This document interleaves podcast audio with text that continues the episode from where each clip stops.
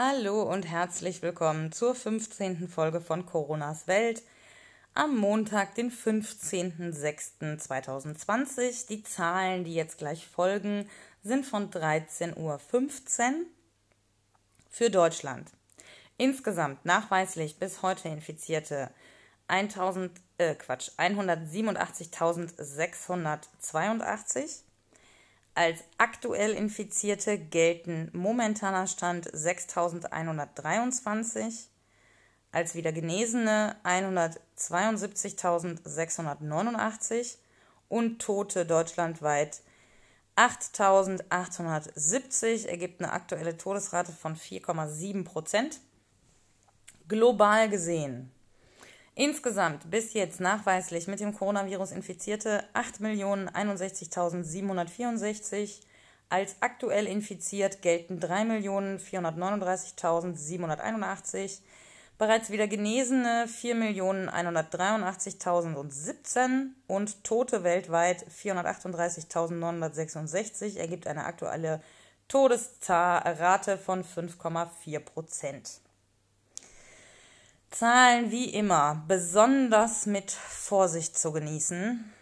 Wir kommen gleich noch mal kurz auf die äh, äh, Tests zurück und die mangelnden Tests, die gerade in Deutschland durchgeführt werden. Äh, diesbezüglich möchte ich euch einen RTL-Link empfehlen. Ja, sorry, tut mir leid. Ich weiß, das ist nicht die beste Quelle. Aber der Artikel ist wirklich gut. Ich packe den hier in die Beschreibung von der Folge. Und da wird eben nochmal darüber gesprochen, wie jetzt eigentlich getestet wird. Es gibt nämlich seit zwei oder drei Tagen jetzt dann doch mal aus der Politik neue Vorgaben, die jetzt in Kürze umgesetzt werden sollen per, per Regelverordnungsgesetz, Dekret, schieß mich tot, ich weiß es nicht. Auf jeden Fall gibt es erste Verlautbarungen aus der Politik bezüglich neuer Auswahlverfahren, wer denn jetzt einen Test kriegt und wer nicht. Es mehren sich auch ein wenig so diese Berichte darüber, dass eben wenig getestet wird aktuell. Ich persönlich finde es aber trotzdem immer noch erschreckend ruhig in der Medienlandschaft in Deutschland, auch die Bloglandschaft, die ich da irgendwie ein bisschen mal in die Kritik nehmen muss, dass dieses Thema, das gerade in Deutschland so wenig getestet wird und woran das liegt, dass das nirgendwo aufgegriffen wird. Also es kann ja nicht sein, dass ich als Kellnerin, Schrägstrich Podcasterin, Schrägstrich Domina, Schrägstrich äh, Hobbypsychologin irgendwie die einzige bin, die checkt, dass die Zahlen gerade künstlich unten gehalten werden durch äh, dieses Verfahren, dass man eben keine neuen Richtlinien rausgibt, wer jetzt eigentlich getestet wird. Also das liegt ja auf der Hand, ja. Und äh, dass da nicht irgendwie wenigstens mal linke Blogs oder linke Tageszeitungen mal irgendwie groß was drüber machen, das finde ich wirklich, wirklich besorgniserregend. Das tut mir leid. Also für den Fall, dass das mal irgendjemand hört, der in der Branche arbeitet, ey, bitte tretet euren Chefs da ordentlich mal auf die Füße und sagt, dass ihr dazu was machen wollt. Weil es kann wirklich eigentlich nicht angehen, dass es nirgendwo thematisiert wird. So. Was haben wir noch? Ja, Einhergehend damit, dass die Politik jetzt offenkundig äh, sagt, dass wieder mehr getestet werden soll, äh, geht eine Vergütung äh, äh, für die Labore natürlich mit einher und die soll sinken. Ja, also darüber soll dann quasi Geld eingespart werden. Und wir kommen da gleich später nochmal drauf zurück, äh, wenn, ich, wenn ich das richtig. Äh, äh, nee, ich habe es mir nicht nochmal zusätzlich aufgeschrieben. Also die Labore sind auf jeden Fall ähm, ziemlich, ach doch da, die Labore sind ziemlich angepisst gerade, glaube ich, was so die Politik angeht, weil ähm, zuletzt von Seiten einiger Politiker irgendwie wohl äh, so eine Aussage kam, dass die Corona-App immer noch nicht auf dem, auf dem Markt ist, läge daran, dass die Labore damit überfordert seien, die Daten eben aufzubereiten und einzuspeisen. Und da kam jetzt eben ein sehr deutliches Statement zurück von irgendeinem Verband, keine Ahnung, müsst ihr selber nochmal googeln, bitte nagelt mich nicht fest auf irgendwelche Fachbegriffe oder sowas. Aber da kam jetzt eben eine Rückmeldung, dass die Labore sich absolut in der Lage dazu sehen, ihre Daten so aufzubereiten, dass sie zum einen erstmal geschützt sind, also dass es nicht so einfach wird, die quasi abzugreifen äh, also Datenschutz gewährleistet und dass sie auch technologisch sogar diejenigen sind, die häufig auf eine Digitalisierung gedrängt haben und in dieser Richtung bereits seit etlichen Jahren äh, auch irgendwelche Projekte vorantreiben und irgendwie arbeiten. Und das ist interessant und das kriegt auch kaum Beachtung. Das war in irgendeiner Fachzeitschrift für Ärzte oder irgendwie sowas habe ich das gelesen. Und das, das sind alles Dinge, die man, die man nicht so auf dem Schirm hat, aber die man eben beobachten sollte, wenn solche Ereignisse passieren. Weil am Ende wird die Politik alles daran setzen, irgendjemandem die Schuld zu geben für ihr eigenes Versagen. So. Und dann ist es immer gut, sich schon frühzeitig umfassend zu informieren, wer ist eigentlich für was zuständig, an wem hakt es eigentlich wirklich. Und dass unsere Labore so wahnsinnig gut aufgestellt sind, das hört man auch immer wieder bei Herrn Drosten im Podcast oder bei Herrn Dr. Professor Drosten, ich weiß nicht genau, wie viel Titel der hat, beim Drosti. Und das ist tatsächlich auch wirklich so. Wir haben in Deutschland wahnsinnig gute Karten eigentlich, um durch diese Pandemie durchzukommen, wenn wir unsere Ressourcen bestmöglich nutzen würden. Tun wir aber nicht. Wir nutzen aktuell nur ein Drittel unserer Testkapazitäten. Wir hatten es in der letzten Folge schon, ich sage es jetzt hier auch nochmal, rund ein Drittel der Möglichkeiten, die wir haben zum Testen, werden aktuell nur genutzt, weil die Auswahlverfahren immer noch nicht angepasst wurden per Gesetzentwurf oder per Vorgabe aus der Politik und natürlich viele Ärzte sich auch jetzt nicht sicher sind, wen soll ich denn überhaupt testen lassen, wer bezahlt denn am Ende die Tests und so weiter und so fort. Ja, nicht gut alles. Schauen wir mal in äh, Richtung äh, Schweden. Da läuft es gerade auch gar nicht gut. Also der schwedische Sonderweg der am Anfang ja von vielen so gehypt wurde, entpuppt sich zunehmend als eine absolute Sackgasse. Die schwedische Kurve ist eine dermaßen Steilkurve. Das ist richtig, richtig, richtig gruselig. Am 11.06., also vor vier Tagen, hatten die tatsächlich 1474 Neuinfektionen an einem Tag. Und ich habe mal anhand von covid19.info.live oder irgendwie sowas oder minus live habe ich mal anhand der letzten zwei Punkte auf der Kurve ausgerechnet, dass die vom 10.06. bis zum 14.06., also 4800 Neuinfektionen hatten. Und das ist weit über dem, was aktuell in einigen Ländern in Europa zusammen an einem Tag an Infektionen auftritt. Also in vielen Ländern ist, der, ist die Pandemie gerade Stand jetzt ziemlich eingedämmt. Und Schweden geht eben immer weiter nach oben. Ne? Also durch diese fast nicht stattfindenden Maßnahmen dort hat eben das Virus nahezu ungebremst die Möglichkeit, sich weiter auszubreiten. Die einzigen Möglichkeiten, die Kurve sozusagen zum Abflachen zu bringen, ist, wenn die Leute sich selber von sich aus vernünftig verhalten. Da aber eben durch die Politik permanent suggeriert wird, es ist alles gar nicht so schlimm, sind natürlich viele Schweden auch so auf dem Trip gewesen, naja, das wird schon alles irgendwie und haben das dementsprechend eben nicht ernst genommen. Und äh, ja, in Schweden sterben aber auch wahnsinnig viele Leute in Altersheimen, die ähm, sind total kaputt gespart. Und die Schweden haben sehr wenig Krankenhäuser und sehr wenig Krankenhauspersonal. Und das potenziert sich halt alles äh, mit der sowieso schon schlecht und schlimm verlaufenden äh, äh Pandemie. Das sind alles Faktoren, die das noch deutlich ankurbeln.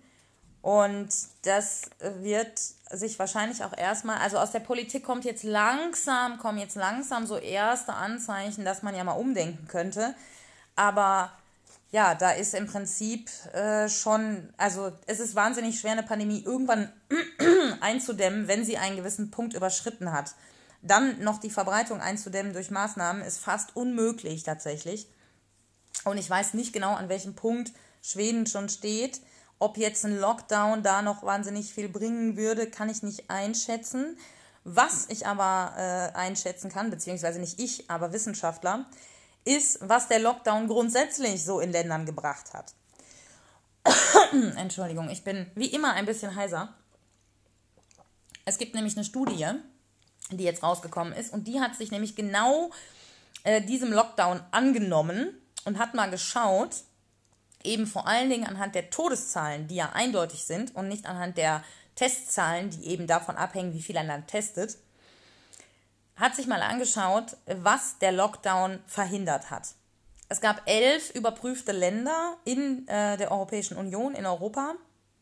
Und dort ist man insgesamt auf 3,1 Millionen verhinderte Tote gekommen. Also wäre der Lockdown nicht passiert, hätte es 3,1 Millionen Tote in, nur alleine in diesen elf Ländern gegeben. Jetzt muss man natürlich sagen, und das finde ich wahnsinnig spannend, was der Drost nämlich in seinem Podcast auch erwähnt, ist die Mündigkeit der Bürger letzten Endes. Selbst ohne Lockdown wären mehr Leute zu Hause geblieben, wären Leute vorsichtiger geworden, hätten Leute auf Hygiene- und Abstandsregelungen geachtet. Zwar nicht vielleicht in dem Ausmaß, aber definitiv trotzdem. Und das hätte die Pandemie eben auch eingedämmt. Das heißt, 3,1 Millionen Tote wäre bei einem ungebremsten Verlauf gewesen, gesetzt den Fall, wir hätten es also nicht gemerkt, was natürlich nicht sein kann, weil sobald ein Infektionsgeschehen in einem höheren Maß auftritt, fällt es natürlich auf und die Leute fangen natürlich an, ihr Verhalten zu ändern, auch ganz ohne Lockdown und ganz ohne politische Vorgaben oder Gesetze. Das stimmt und das finde ich wahnsinnig wichtig, äh, das auch sich bewusst zu machen, weil genau daraus leitet sich ja letzten Endes auch mein permanenter Ratschlag ab. Nämlich eben nicht auf die Politik zu hören und zu sagen, ah, jetzt darf ich wieder das und das und das einfach zu machen, sondern sich permanent mit der Wissenschaft zu beschäftigen, die permanent neue Erkenntnisse über das Virus und vor allen Dingen eben über die Verbreitung gewinnt. Und anhand dieser permanent aktualisierten Infos kann man dann für sich selbst sein eigenes Leben so gestalten, dass man möglichst wenig Infektionsketten hat, dass man möglichst wenig enge Kontakte hat, aber dass man eben trotzdem sein Leben weiterleben kann und nicht in der völligen Isolation zu Hause psychisch zugrunde geht. So, jetzt kommen wir noch mal ganz kurz zum Ende hin auf eine Sache, die ich, die ich so im Nebensatz aufgeschnappt habe mit so einem halben Auge und über die ich wahnsinnig grinsen musste. Und zwar ging es um die Black Lives Matters Demo, äh, Demos, die jetzt hier auch in Deutschland stattgefunden haben. Äh, wir hatten das ja auch schon letzte Woche das Thema und vorletzte Woche Demonstrationen immer wichtig, immer richtig, wenn sie für die, für die richtige Sache, also für, für, den, für den Protest gegen Rassismus zum Beispiel oder gegen Faschismus oder gegen Sexismus sind immer eine gute Sache, sich politisch zu engagieren. Fragwürdig Großdemonstrationen in Zeiten einer Pandemie, wo man weiß, dass über Aerosole das Virus sich verbreitet. Ich habe da keine Meinung zu. Ich möchte mich da nicht festnageln lassen, tatsächlich. Wer, wer mich jetzt schon öfter gehört hat, weiß, dass das selten über meine Lippen kommt. Aber in dem Falle ist es so. Ich persönlich gehe nicht auf Demonstrationen gerade. Ich will aber auch niemanden, der es tut, in irgendeiner Art und Weise verurteilen dafür. Nichtsdestotrotz ist es natürlich klar, dass bei Veranstaltungen, wo viele Leute auf einen Haufen zusammenkommen und am Ende auch noch Sprechchöre rufen, was ja einem Singen gleichkommt, wo wir ja wissen, dass es wie Husten oder Niesen, wo gleichzeitig eben aufgrund von Tiefluft holen und laut aussprechen viele Aerosole und eben auch Tröpfchen freigesetzt werden, das ist nicht klug, ja, so. Ähm, es gibt aber durchaus eine Menge ähm, Leute mit Migrationshintergrund, die sagen, meine Angst durch Rassismus zu sterben ist größer als meine Angst durch das Virus zu sterben. Und das ist ein absolut nachvollziehbarer, legitimer Grund für nahezu jede Protestform. Ja, wenn mein Leben bedroht ist, dann habe ich nahezu jedes Recht dieser Welt, etwas gegen diese Bedrohung zu unternehmen. So, also das dazu. Was ich aber so spannend fand, war ein Nebensatz, in dem ich gelesen habe, die Politik bittet, von Demonstrationen eher abzusehen. Und das ist doch mal eine spannende Formulierung, oder? In Zeiten des Polizeistaats und der Überwachung und der Hartz-IV-Sanktionen und den Kameras bittet die Politik. Das muss man sich einfach mal so ein bisschen auf der Zunge zergehen lassen, finde ich. Und äh, ich kann euch auch sagen, warum die Politik bloß bittet. Weil sie nämlich Angst hat. Sie hat Angst vor einem Umsturz, sie hat Angst vor einer Revolte, sie hat Angst davor, dass das ganze System vor die Wand fährt. Wenn sie jetzt sozusagen gegen die Black Lives Matters Bewegung vorgehen. Das glaube ich. Und deswegen bittet die Politik. Und das ist ein ganz wichtigen, wichtiger Punkt, den man immer im Hinterkopf behalten muss, wenn man irgendwie politisch was verändern möchte. Solange das Kapital nicht bedroht ist, solange die kapitalistischen Strukturen nicht bedroht sind, wird es Repressionen hageln. Erst in dem Moment, wo die Politik das in Gefahr sieht, wird sie anfangen zu verhandeln und sich auf Augenhöhe zu begeben. Und offensichtlich ist das Kapital in Deutschland so sehr bedroht, dass die Politik sich höchstens traut zu bitten. Und mit dieser doch ziemlich, ziemlich nice Nachricht entlasse ich euch jetzt. Wir hören uns am Donnerstag wieder, dann gibt es eine neue Folge vom Kopfkino. Bis dahin passt auf euch auf, haltet Abstand, seid nett zueinander und genießt das Leben.